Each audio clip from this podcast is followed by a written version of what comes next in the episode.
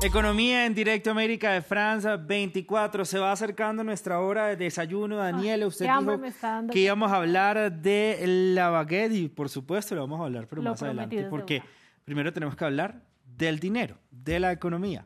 Así es.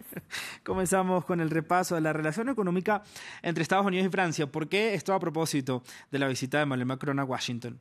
Sí, Raúl, pues Estados Unidos y Francia tienen una relación comercial bastante dinámica. En 2021, según datos de la Casa Blanca, la Unión Americana importó desde la nación Gala bienes y servicios por un poco más de 50 mil millones de dólares.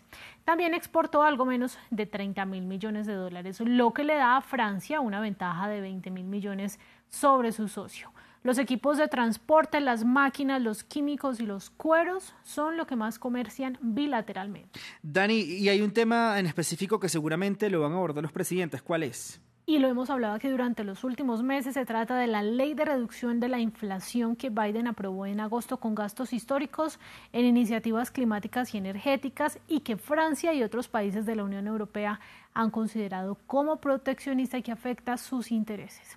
Se trata de una ley de 750 mil millones de dólares que busca atacar la inflación Dentro de los grandes cambios propone un impuesto mínimo para las corporaciones con ingresos de al menos mil millones de dólares al año. También permite que Medicare negocie el precio de ciertos medicamentos recetados y en ocasiones específicas determine su valor con base en la inflación y entre otros contempla, y esto es lo más polémico para estos países de la Unión Europea, más de 400 mil millones de dólares en nuevas inversiones para impulsar la industria de la energía verde.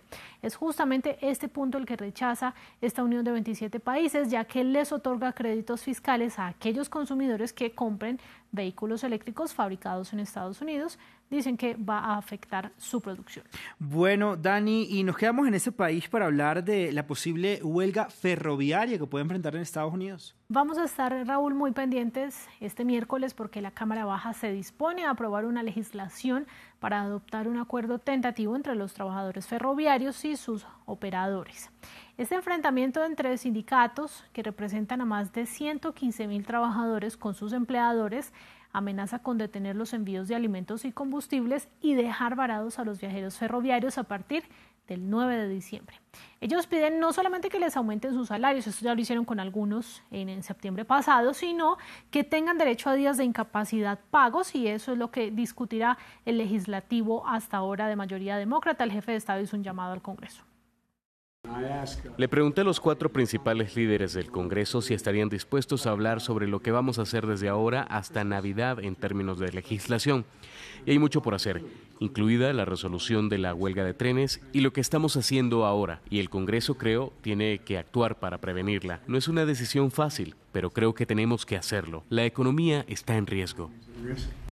Bueno, Daniela, y ahora sí, la baguette es el patrimonio inmaterial de la UNESCO declarado el día de hoy. Qué delicia, pero no solo es un símbolo culinario, sino que también representa mucho dinero.